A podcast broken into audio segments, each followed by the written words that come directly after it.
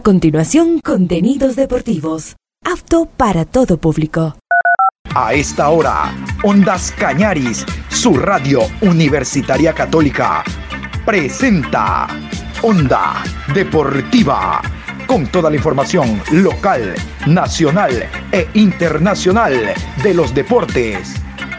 Comenzamos.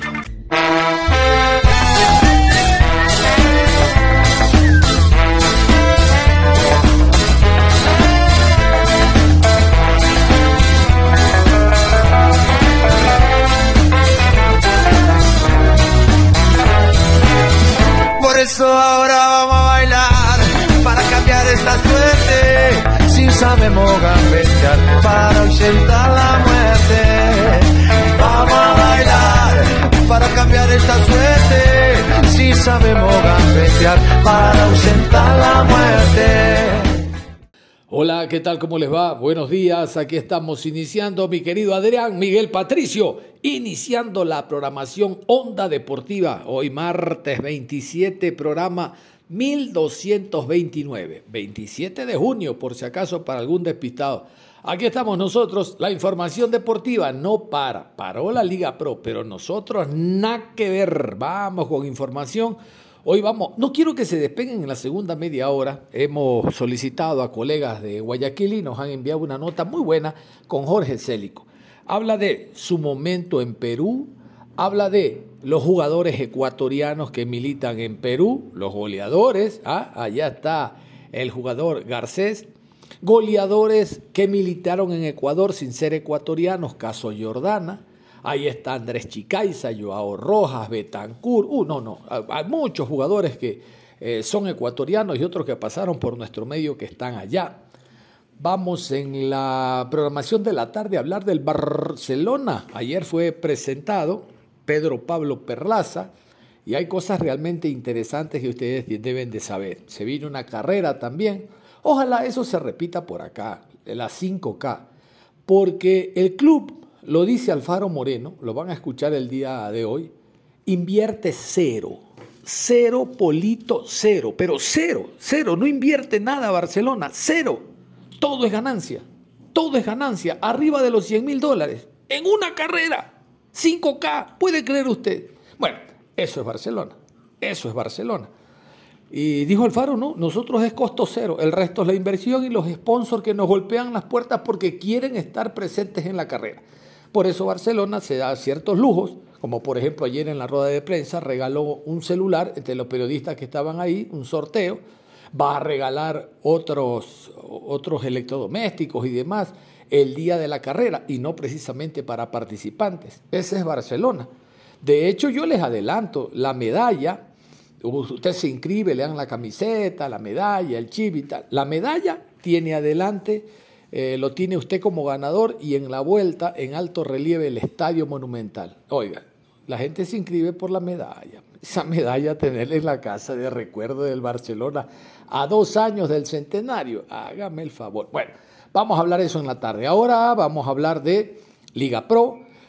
Hubo el balance de Miguel Ángel Or, balance económico y demás. ¿Cuánta ayuda le ha dado la Liga Pro Gol TV al fútbol ecuatoriano, ¿no? Ya no andan mendigando y golpeándole a las cableras, a las televisoras, hey, transmíteme un partido, toma 10 mil si es que quieres, Liga de los años 2011-2012, toma si es que quieres 10 mil dólares. Y ojo, cuando juegue Barcelona en Meleo Liga, no existía Independiente.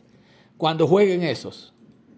Ahora, el más turro, el más turro recibe casi un millón de dólares. ¿Sí o no, Libertad?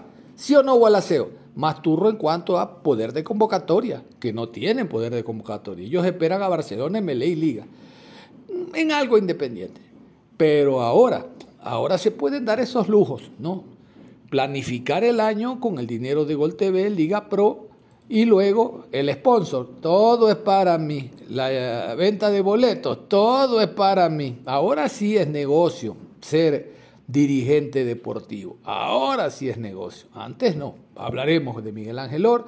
El Mundial Sub-17 ya tiene lugar. Será en Indonesia. No, Indianesia no, esa es una cana por acá. Indonesia, allá será el Mundial Sub-17. Le vamos a contar también de aquello. Pero vamos a iniciar con la noticia de Sudamérica y, por qué no, del mundo, porque vamos a hablar de un goleador. Ener Valencia, el que te lo dejó de herencia. Ener Valencia llegó a Brasil, llegó a Porto Alegre. Miren, allá hay dos equipos grandes, Gremio e Internacional de Porto Alegre. Gremio tiene a Luis Suárez como goleador. El Internacional no se queda atrás y dentro de las grandes estrellas que posee, le faltaba un killer y llegó Ener Valencia. Por eso un recibimiento, óigame, que ni en nuestro país se ha dado. Y vamos a hablar casualmente de aquello. Vamos a hablar de un futbolista ecuatoriano que ha sido sensación a su llegada en Brasil. Ener Valencia arribó a Porto Alegre la noche del domingo 25 de junio y cientos de hinchas lo recibieron en el Aeropuerto Internacional Salgado Filo. El delantero ecuatoriano que dejó Fenerbahce de Turquía para vestir la camiseta de Inter viajó junto a su familia. Los aficionados del Inter esperaron al tricolor con cánticos, banderas y vestidos con las camisetas del club brasileño. Aquí la demostración del cariño para Ener Valencia.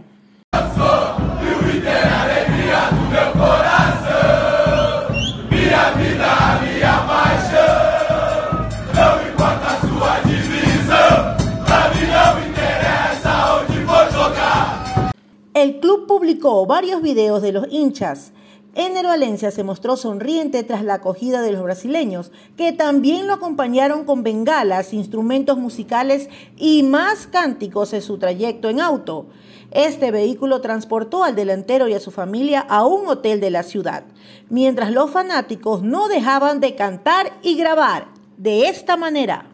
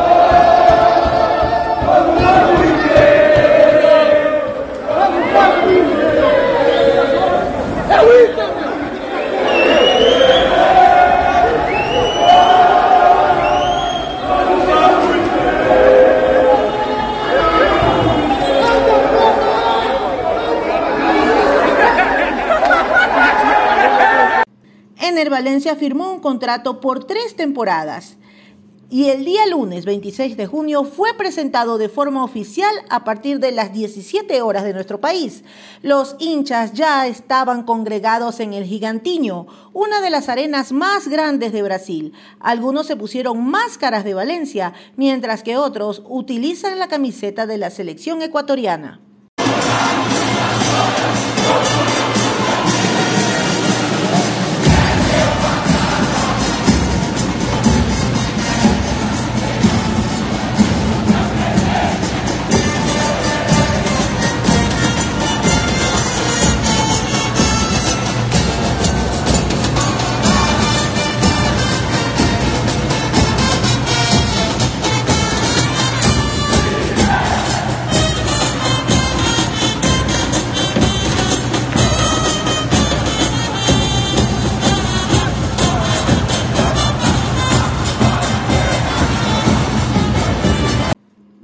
Que en 2010 me enfrenté al Inter y después quedé campeón con la Libertadores.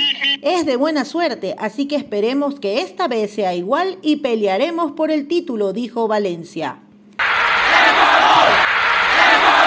me acuerdo del Yoga 2000, 2010 que fue contra, era, contra el Inter. Y bueno, después el Inter quedó campeón en la Libertadores. Me, me di suerte, digamos, también. Entonces, bueno, esperemos que para esta vez sea, igual.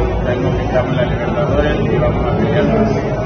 Y cambiando de tema, como habíamos indicado en el comienzo, en Indonesia será el Mundial Sub-17. Para allá nos vamos. Estuvimos a punto de quedar campeones, ¿se acuerdan? Pero perdimos esa final ante la selección venezolana que todos pensábamos que le íbamos a ganar. ¿Se acuerdan? En Quito, sí. Bueno, Vámonos para Indonesia, entonces allá será el Mundial Sub-17. Vamos con la nota y algunos detalles sobre el tema. Escuchemos. Yo soy ecuatoriano, sí señor, y tú eres mi Ecuador, Ecuador ecuatoriano, con un solo corazón. En la Tri Sub-17 se recibió con entusiasmo el anuncio hecho por la FIFA el pasado viernes durante la vigésimo cuarta reunión del Consejo. Indonesia será la sede de la Copa Mundial Sub-17. La planificación se intensifica para garantizar la mejor preparación de los tricolores que representen al país en una nueva cita ecuménica muy contentos de saber ya dónde vamos a jugar. Habíamos tenido este par de meses de espera, pero ahora ya ponerle un lugar y la fecha exacta a un mundial nos emociona mucho, dijo el director técnico Diego Martínez de la categoría. Será fundamental considerar también las diversas variables que pueden incidir en el rendimiento de los futbolistas. El clima tropical de Indonesia, caracterizado por altas temperaturas y una humedad elevada, puede plantear desafíos significativos. Además, la diferencia horaria, que generalmente oscila entre 11 y 13 horas. Para minimizar los efectos negativos del jet lag, el cuerpo técnico, la coordinación de selecciones formativas y la comisión de selecciones ya planifican cuidadosamente las fechas de arribo al país asiático, partidos amistosos internacionales, horarios de entrenamiento y descanso, etc. La alimentación es otro aspecto a considerar. La gastronomía indonesia puede diferir significativamente de la dieta del futbolista ecuatoriano. Será fundamental una nutrición adecuada que se ajuste a las necesidades individuales y a las demandas físicas del torneo. En cuanto a la altitud, Indonesia no se caracteriza por tener una altitud considerable, ya que es un país predominantemente llano, todo se enfoca en lograr que en el menor tiempo posible los tricolores se adapten a las condiciones de juego que encontrarán antes y durante el torneo. Parece que son algunos meses, pero en realidad el tiempo pasa pronto. Queda poco tiempo, estamos viendo todos los fines de semana el Campeonato Nacional de Formativas, campeonatos de segunda, haciendo scouting con los jugadores que están en el extranjero y desde ya analizando a todos los equipos que estarán en el Mundial, agregó el entrenador Martínez. Escuchemos el mensaje de Miguel Martínez, director técnico de la TRI Sub-17 muy, muy contentos de saber ya la sede, saber dónde vamos a jugar el Mundial. Eh, habíamos tenido estos par de meses de espera, nos tenían un poco inquietos, pero ahora ya ponerle un lugar, ponerle eh, ya la fecha exacta al Mundial nos ilusiona mucho. Hemos empezado a trabajar ya con la comisión de selecciones, con los coordinadores logísticos y deportivos, ver un poco cuáles pueden ser las sedes para, para el Mundial, estudiar un poco las ciudades, eh, estudiar tema de clima, tema de cultura y bueno, muy muy contentos de lo que puede ser ya eh, el Mundial. Parece que, es, que son algunos meses, pero en realidad pasa el tiempo rápido, queda poco tiempo. Eh, estamos todos los fines de semana viendo el campeonato nacional de formativas, eh, campeonato de segunda, haciendo scouting también con los jugadores que están en el extranjero. y bueno, desde ya también analizando a todos los equipos que están en, en el Mundial. Las puertas de la selección están abiertas para, para todos aquellos que cumplan con, con, los valores en sus clubes y con los valores de selección. Así que hoy estamos evaluando mucho lo que hay en el campeonato nacional y fuera. Eh, tenemos planificado eh, ya en julio empezar con, con, los microciclos y tenemos una invitación a la Copa Mitad del Mundo que será en agosto, así que muy contentos eh, por ese torneo. Estamos planificando también partidos internacionales para llegar, llegar a tope al Mundial. Una ilusión muy muy grande poder competir en el mundial. Eh, ya, ya pudimos saborear un poquito lo que es un mundial de, selecciones formativas y hoy eh, queremos con nuestra selección competir al máximo nivel, con muchísima responsabilidad, pero eh, con ganas enormes de, de poder disfrutar el mundial y competirlo al 100%. En el mes de julio arrancarán los microciclos sub-17 de cara al Mundial. En agosto, la Trip Sub-17 participará en la Copa Mitad del Mundo por invitación de Independiente del Valle en marcha la planificación de varios partidos amistosos.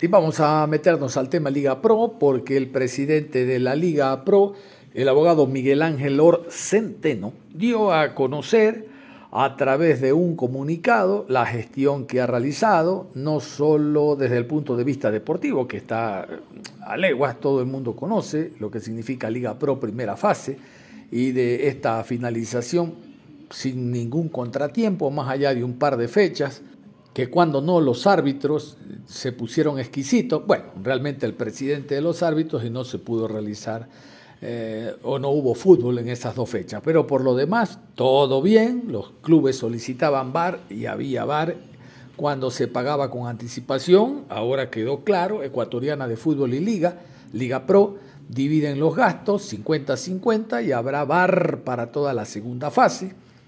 Entonces, en, esta, en este comunicado, en esta carta, en esta misiva, el hombre da a conocer no solo la parte futbolística, sino la administrativa, la parte económica respecto a cómo le ha ido a la Liga Pro durante este tiempo. Me parece muy importante porque esto sirve para transparentar no solo la gestión muy buena que realiza Liga Pro, otros opinarán lo contrario, está bien, eh, sino también para que se conozca el tema económico, reitero. Vamos a escuchar. Miguel Ángel Or, presidente de la Liga Pro, dio a conocer el informe de gestión por parte de la entidad con fecha del año 2022. Destacó que es el cuarto año seguido en superávit en temas financieros, esta vez superando el monto del millón de dólares.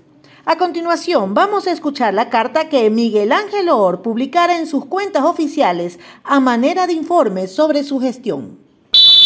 Desde que asumimos la responsabilidad de tomar las riendas del fútbol profesional ecuatoriano, nuestra misión fue cambiar radicalmente la gestión y transparentar el manejo interno de la institución. Parte de eso es realmente ser profesionales y administrar esta industria como una verdadera empresa multinacional. Estamos expandiendo nuestro modelo de gestión a nivel continental. Somos referentes para la región y en el mundo ven a Ecuador como la única liga de América del Sur que es manejada con estándares de primer nivel. Evidentemente, falta mucho. Nuestra meta no ha sido alcanzada todavía. Otras ligas se sorprenden. Nos dicen que hemos avanzado y crecido en tiempo récord, tan solo cuatro torneos, dándole un giro a la administración del fútbol en Sudamérica. Sin embargo, no nos conformamos. Valoro y acepto las críticas. Sirven siempre para mejorar. Respetando esos principios de profesionalismo y luego de recibir nuestro reporte anual de auditoría externa, por parte de Deloitte, les presentamos el informe de gestión de Liga Pro EC 2022, un trabajo profesional y didáctico hecho para nuestros clubes y para el público en general.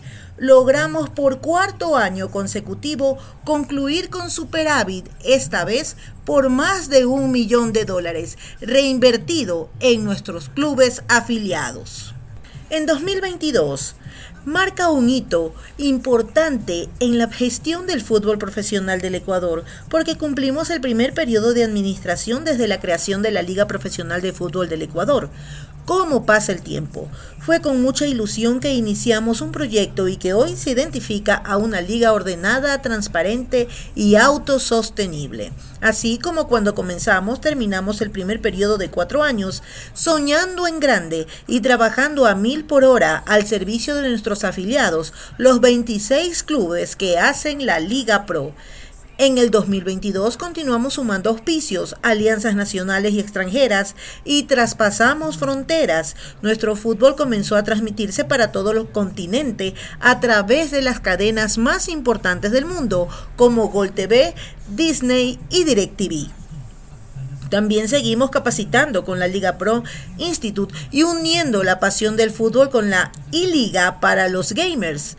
Mantuvimos por cuarto año consecutivo la apuesta por un juego limpio y las cuentas claras dentro y fuera de la cancha y a través de auditorías internacionales que nos han permitido mantener cifras positivas. Queremos retribuir lo que la sociedad nos da. Por eso regresamos el fútbol a los más pelados a través de la Liga Pro Kids para que tengan una alternativa en salir adelante. Estamos en el camino correcto. Cerramos el 2022 y un primer periodo con nuevas metas que nos impulsan a trabajar para ser la mejor liga profesional del fútbol de América Latina. Y a propósito de Liga Pro, ustedes saben, la liga como tal está preparada, los clubes están ultimando detalles para el reinicio de la misma segunda fase, 4, 5, 6 de agosto, ahí se inicia la segunda fase. Y quiero contarles que no solo incorporan jugadores técnicos, sino que el fútbol siendo deporte de contacto, como siempre decimos, eh, provoca algunas lesiones. Qué pena lo del el jugador Schunke, jugador defensa del eh, Independiente del Valle, argentino nacionalizado ecuatoriano, recuerden, llegó con Gabriel Surrer a nuestro país, a Deportivo Cuenca, y ahora se ha lesionado. Una lesión bastante grave, bastante fuerte, estará no menos de siete meses fuera de las canchas, es decir, este año literalmente se le ha terminado Futbolísticamente el hombre volverá el próximo año de seguro en Copa Libertadores porque ya está parqueado Independiente del Valle para jugar Copa Libertadores 2024. No sabemos si como Ecuador uno o dos. Uno es el campeón, dos el vicecampeón. Eso no lo sabemos. Lo cierto es que Independiente no pierde tiempo. Ya salió, ya salió a buscar. Todavía tiene cupo para un extranjero. Salió a buscar un extranjero porque de los nacionales, a ver, se me ocurre Luis Fernando León, difícil que salga del Emelec para retornar a Independiente del Valle, de donde salió inicialmente a nivel internacional, vino a Barcelona, retornó a San Luis y ahora al Emelec.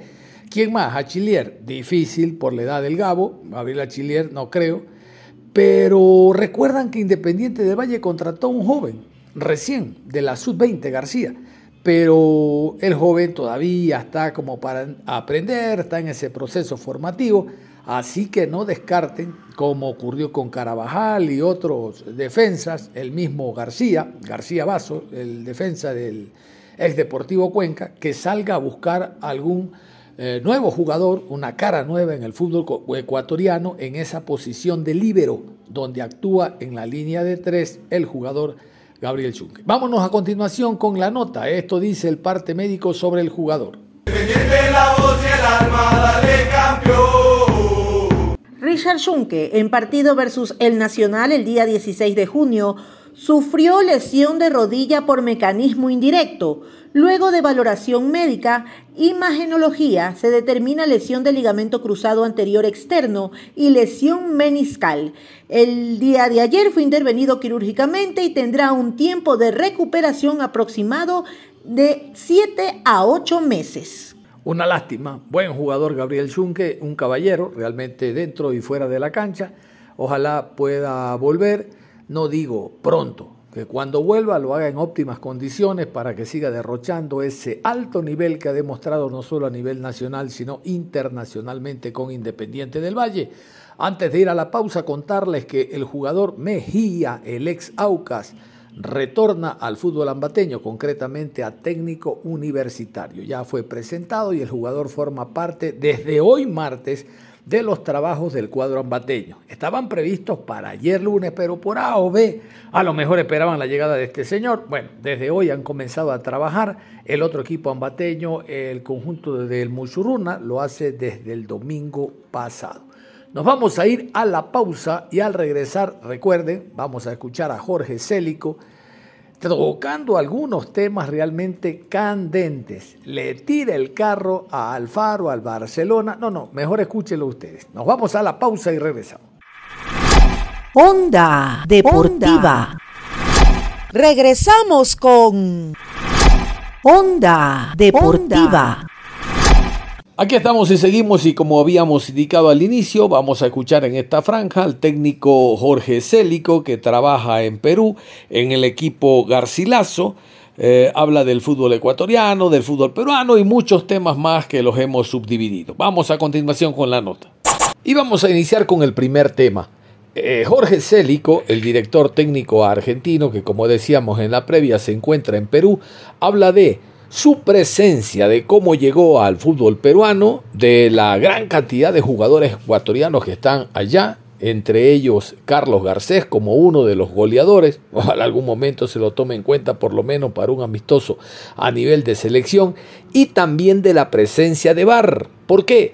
Porque en el fútbol peruano, al igual que nosotros en segunda fase, que ya va a existir VAR, en Perú desde el fin de semana anterior se implementó el VAR para todos los partidos. A continuación, Célico tratando este tema.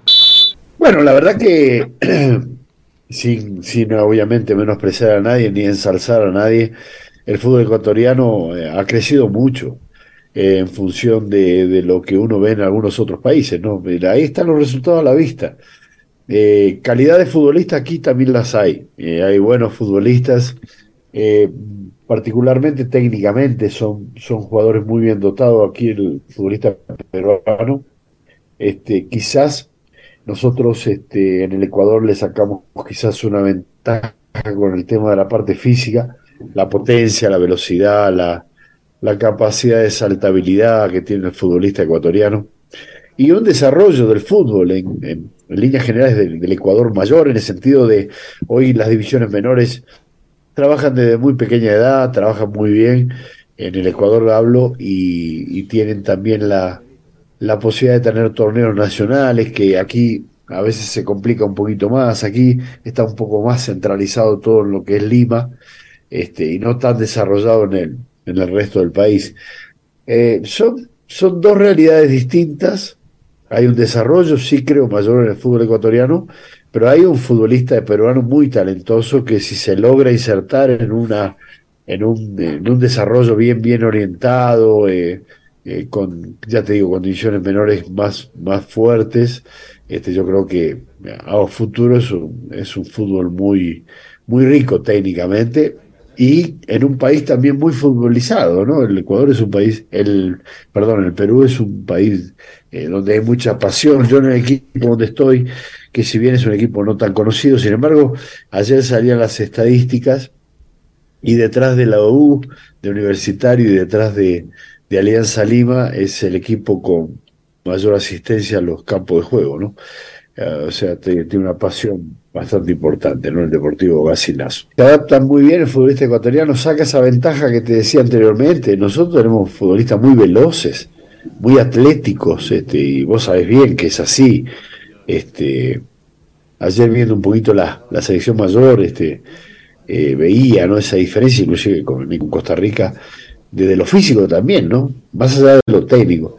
Y se adapta bien y, y, logra destacarse aquí el futbolista ecuatoriano. En mi caso tengo tres, ustedes saben que hay tres chicos conmigo, sí. eh, tanto Joao Rojas como este eh, Jonathan Betancourt y ahora la llegada de, de Andrés Chicaiza, eh, que son futbolistas que, en el caso de Andrés le da esa cuota de técnica que tiene, ¿no? Y, en el caso de Betancourt y Joao son jugadores muy rápidos, en el caso de Betancourt muy potente, donde en el uno a uno gana eh, con, digamos así, con una importante facilidad.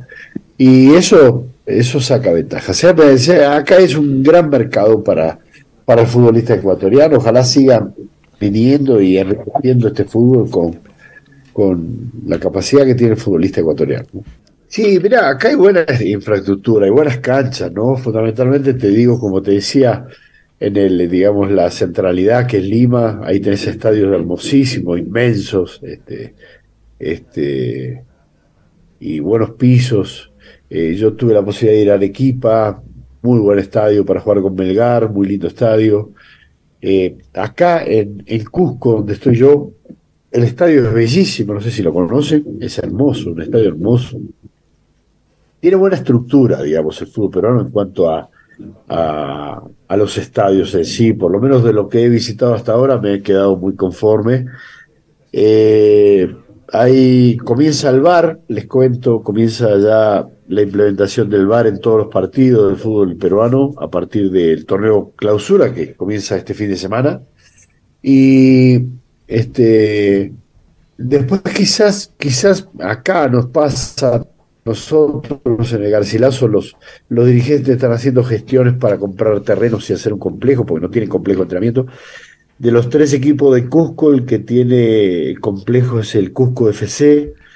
Este, y por ejemplo, Cienciano no tiene complejo, que es algo, es algo raro porque son clubes muy, muy, este, muy tradicionales del fútbol peruano.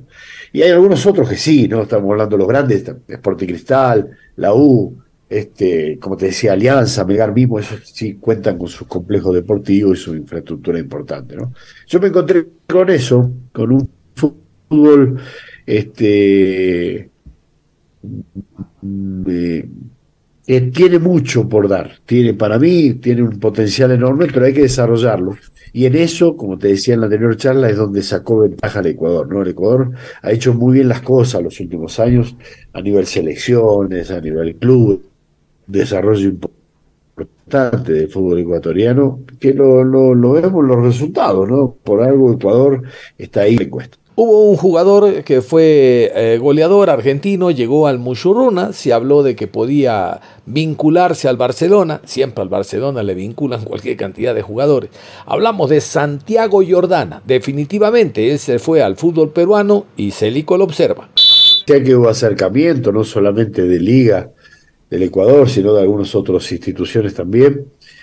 Este, qué cosa de la vida, ¿no? Porque Santiago yo lo había pedido para Barcelona, para esta etapa en Barcelona, hubiera sido muy importante. La verdad es un delantero, es el goleador aquí del fútbol peruano, es un delantero con unas condiciones terribles y bueno, de, mi lado ya sabe él y sabe la directiva que no lo vamos a soltar por lo menos hasta fin de año, ¿no? Estaba todo arreglado con él, ya se había hablado todo para, para esta temporada. Para el 23, o sea, para el inicio del 23, claro, estaba todo arreglado. Este, eh, lamentablemente, bueno, esas cosas de la vida, viste, eh, no se dio. No sé qué habrá pasado después, pero él ya tenía todo acordado. Inclusive yo lo charlé con él cuando vine acá, ya tenía acordado todo él con el club. Este, hasta creo que ya le habían mandado un precontrato. Pero bueno, vino el Garcilaso y se lo llevó rápidamente. La verdad que es un delantero formidable, ¿no? Formidable. La verdad que es un, aparte un gran profesional. Este, y aquí es el goleador, hoy es el goleador del fútbol peruano. Andrés Chicaiza, jugador ecuatoriano, campeón con el Delfín, no tuvo la misma suerte en Liga Deportiva Universitaria de Quito, apareció en nuestro fútbol en el Muchurruna. Bueno, estaba entrenando en segunda categoría, simplemente recibiendo sueldo por parte de Liga de Quito, estaba en la sub-18 eh, gracias a Jorge Célico que le conoce, dijo, hey, yo necesito ese jugador como conductor y se fue al fútbol peruano. Célico hablando sobre Andrés, el mago Chicaiza. La verdad que es otro de los chicos que, la verdad yo admiro. A mí me pasa como entrenador que hay, hay futbolistas a los cuales admiro por sus condiciones, ¿no? Y Chicaiza es uno de ellos, porque Chicaiza es un futbolista de una característica muy particular, que no hay tanto en el fútbol ecuatoriano. La verdad que cuando vos te pones a, ver y estás dentro del medio, este, no hay tanto. Tanto es así, mira, te voy a contar otra anécdota, ya que está, te cuento las cosas como son. Yo había pedido a Pedro, a Vite, que lo vi jugar la selección. Yo con Pedrito lo tuve en las selecciones juveniles. Él nos tenía mucho espacio en, en Estados Unidos y también teníamos todo acordado para llevarlo a Barcelona, ¿no? Porque es un puesto donde donde no hay, donde no hay. Eh, salvo estos que te nombro, Pedro Ruiz es uno de ellos, Sornosa es otro de ellos del fútbol ecuatoriano, y Chicaiza es otro de ellos, un, futbolista con una capacidad de, de, meter esos pases que otros no ven, eh, de habilitar en tiempo y espacio eh, en el momento exacto al futbolista, o sea, dejarte de cara al gol con facilidad. Este, así que estoy muy contento con él. Acá llegó, obviamente, sin fútbol, este, pero obviamente tiene sus, sus, te das cuenta, ¿no? ¿Viste? El buen guitarrista, el, no se le va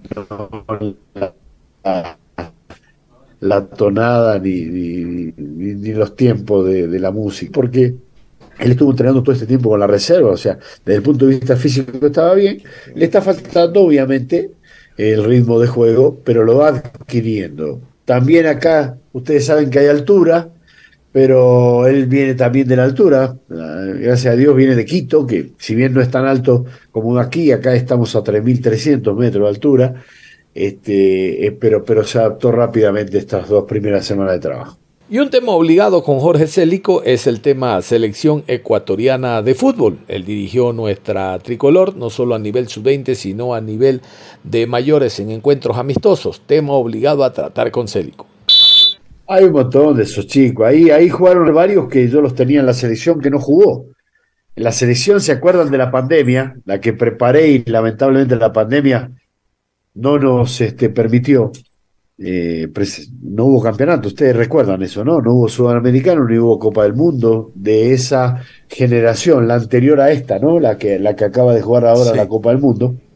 Y ahí tenía varios de los que están ahora ahí, ¿no? Eh, William Pacho, este, Pedrito Vite, bueno, un montón de chicos de ahí de, de esa categoría que los tenía en la selección juvenil. Ecuador, mira, no te sorprendas.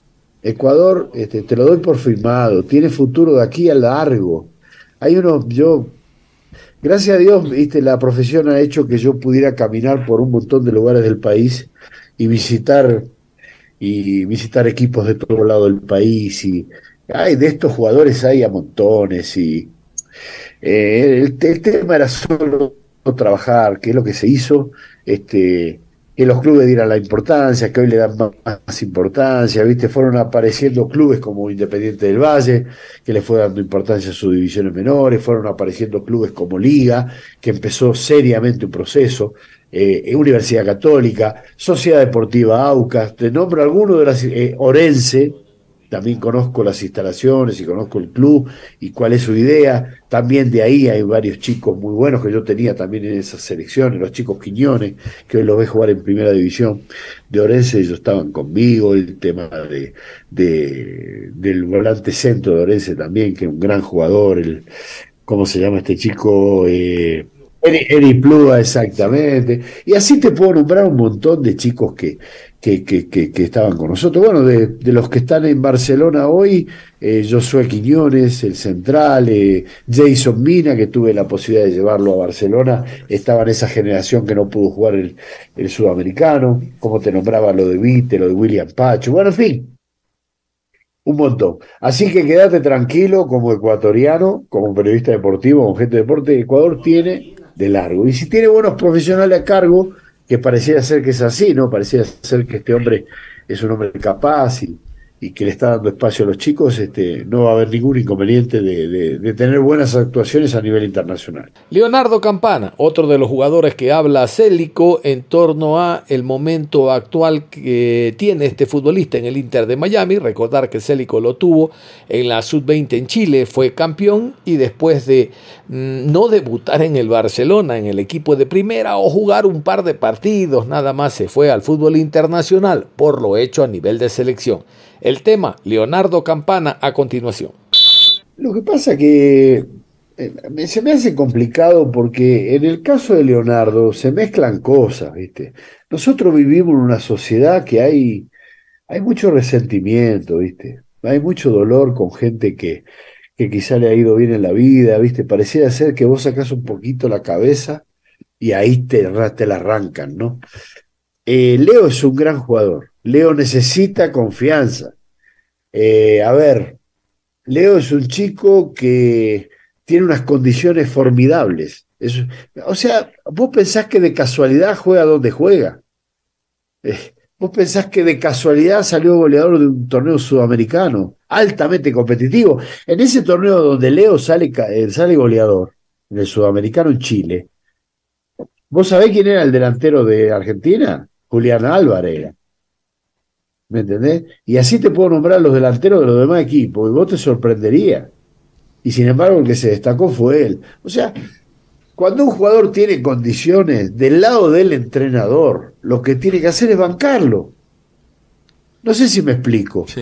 Ahora, si yo te, te, te, lleno de dudas y yo me contagio de la presión, de la estupidez de la gente, que no sirve campana, que, se vaya a jugar al tenis, tantas cosas que yo leo en redes y qué sé yo, estás listo. Vos como entrenador tenés que decir, bueno, a ver, ¿quién es mejor que Campana? Eso tenés que pensar. A ver, ¿con quién compite Campana? A ver, con él en el Valencia, muy bien. A ver, ¿con quién más compite? Y no, tenés mucho más. Entonces, y si vos sabés que el tipo tiene condiciones, si vos sabés que es un profesional, pucha, a carta cabal, terrible profesional, bancalo. ¿Qué es lo que para mí deben hacer? Pero bueno, ya es, una opinión, lo, digo y lo digo siempre desde, desde el lado constructivo lo que hablo, ¿no? Yo no, no, no, no, no me caracterizo, no me caracterizo por destruir a nadie, ¿entendés? Desde lo constructivo creo que Campana debe ser sostenido en la selección, ir probándolo en distintos módulos, este, y ver, eh, va a llegar un momento donde él va a rendir, donde no me cabe duda, porque vos no sabés las condiciones técnicas de Campana. No hay jugador en el Ecuador que tenga tantas condiciones técnicas como él, en, ese puesto estoy hablando, ¿no? este, así que te, toca bancarlo, ¿viste? Por un partido que por ahí no la metió, ¿viste? También anda, anda de racha, Leonardo. La verdad que son rachas, ¿viste? Y parece, el otro día me acuerdo, apenas empezó partido, tuvo un cabezazo que no pudo conectar bien, si se acuerdan, que, que medio al piso y que, bueno, ¿viste? Estás ahí al límite de meterla y no meterla, ¿no? Jimmy Brand estuvo al frente de la selección sub-20 dentro del suramericano, de hecho lo clasificó, pero después ustedes saben, fue otro director técnico el que llegó a estar al frente de la misma. Sobre este tema habla Célico, quien era el director general de las distintas selecciones en la ecuatoriana de fútbol y estaba trabajando precisamente con Brand. ¿Cuál es la opinión que tiene Célico de la llegada de Miguel Bravo, sin haber clasificado al Mundial, pero de hecho estuvo presente en Argentina. Y mirá, jugadores hay. O sea, no descubro nada. Los chicos que han jugado, yo los tuve a todos. Primero, que yo, yo arranqué con esa selección, eh, fui seleccionando a todos los chicos. Yo largo la selección esa cuando me voy a Barcelona, en marzo del, del 2022. Eh, a mí, para mí, hubo un solo error. ¿Viste? Yo creo que es un error de novato que cometen los entrenadores, este, en este caso eh, Miguel Bravo, que es un pibe bárbaro. Ojalá le vaya bárbaro. Es una selección que se llevó muy joven con respecto a la edad. Eh, cuando vos tenés la experiencia de jugar una Copa del Mundo, no podés llevar todos chicos 2006, 2005, 2004, cuando el límite son los chicos 2003. Eh, Vos fíjate que, que el chico Kendi Páez, que, es un, que es tiene un futuro enorme, y todavía le falta para estar en una sub-20 de ese nivel. Para mí, esa es una opinión, para mí está bien que lo hayan llevado, pero que tome el rol de, el chico que tome el rol de, de, de, ser estelar, de ser el, la, el conductor del equipo, le va a costar, porque una Copa del Mundo van los mejores, no es, no es, perdón la expresión, no es joda, van los mejores del mundo. Nosotros en la Copa del Mundo anterior te podría nombrar también, qué sé yo, jugadores como Haaland que jugó la Copa del Mundo anterior. O sea, estamos hablando de un nivel muy alto. Hay que entender esto, mira. Las selecciones es el alto rendimiento del fútbol, es como el alto rendimiento del salto en alto, de, eh, como el alto rendimiento de los 100 metros planos, como eh, es, es lo máximo. Van, por milésimas quedan tipos afuera de las competencias en el alto rendimiento. Entonces me parece a mí que la selección sub-20 dio ventajas, dio ventajas y por eso se tuvo que eh, quedó fuera. Y es normal, porque tenía chicos que yo, por ejemplo, eh, muy buenos jugadores, eh, ojo, no me se malinterprete, son, todo lo que fueron son muy buenos, pero son chicos con respecto a la edad. Había algunos jugadores 2003 que no han ido, que para mí tenían la madurez para estar en una Copa del Mundo y que hubieran sostenido un poquito más a los 2004, a los 2005, a los 2006 que fueron a esta Copa del Mundo. Perdón, te lo digo, un muchacho con muchas ganas de hacer las cosas bien. ¿eh? Yo lo conozco a Miguel, me reuní varias veces con él. Mira, si yo estaba como estaba yo antes de director de selecciones, yo no permito que pase eso. Una, eso es, es una aberración lo que hicieron con es, es, es algo totalmente fuera de lugar y más en divisiones juveniles. Cortar procesos. Él podía haber corregido sus errores. Él mismo vio sus errores. Que los tenemos todos los técnicos, pero no le permitieron corregir. yo no estuve para nada de acuerdo. Y mira que conozco a la gente la federación, vos sabes bien. Yo estuve ocho años con Francisco Egas en la Universidad Católica, no estuve dos días, lo conozco de años a Francisco. A los directivos de ahí conozco, son amigos, Rodrigo Espinosa es amigo mío, es amigo, es una persona que yo quiero mucho, lo conozco hace muchos años. Pero yo esto mismo se lo diría, si los veo, se lo digo en la cara. Se equivocaron ahí. Se equivocaron totalmente. Jimmy se había ganado el lugar. Yo digo, ¿por qué no lo echaron al Faro, que entró, no sé, tercero o cuarto a la Copa del Mundo? No, o no perdió partidos también, como todo. a Jimmy tenían que haberle dicho, ve Jimmy, queremos que el equipo juegue un poco mejor, qué sé yo. Queremos que tenga una idea de juego definida. Por favor, planteame cuál es tu idea, quiero saberla. Yo estoy seguro que ni la deben saber los dirigentes. Por eso es importante un director deportivo en selecciones juveniles. Porque estos temas se charlan. Eh, no, no estoy de acuerdo para nada. Aparte, Jimmy, eh, quiero hacerle un pequeño homenaje porque, bueno, no sé si ustedes sabrán que a Jimmy fue, yo lo llevo a la federación. Cuando hacemos toda la reestructuración, yo llevo una serie de entrenadores que hoy están todavía, Cristian Mora, Augusto Poroso, eh, bueno, era Jimmy Brand en su momento, Robinson Sánchez. Lo que quise es darle identidad ecuatoriana a las selecciones juveniles. Por eso toda esta gente, el Patricio Rutia, a todos esos chicos los llevé a trabajar, a todos esos muchachos. Y a Jimmy, yo estuve codo a codo con Jimmy todo el tiempo que estuvo, trabajando con la categoría. Primero empezó con la 15 y él agarra la 20 cuando yo me voy a Barcelona. O sea, encima tuvo poco tiempo de trabajo. y lo terminan echando. La verdad, una aberración, no estoy para nada de acuerdo, y menos que se corte un proceso. Ah, lo que te quería decir de Jimmy Brand, y ya te dejo que me preguntes, lo que quieras, es que Jimmy Brand es no solamente es un buen tipo, una buena persona, una persona honesta, sino una persona muy, muy responsable y muy trabajadora. ¿Me entendés? Entonces hay que valorar cuando se tiene gente así. Una pena, realmente. Y mirá que esto no va contra Miguel Bravo, eh, que te acabo de decir antes que con Miguel yo me reuní un par de veces, un tipo excepcional, abocado a su trabajo también, pero no era momento de sacar a, sacar a, Jimmy en ese momento.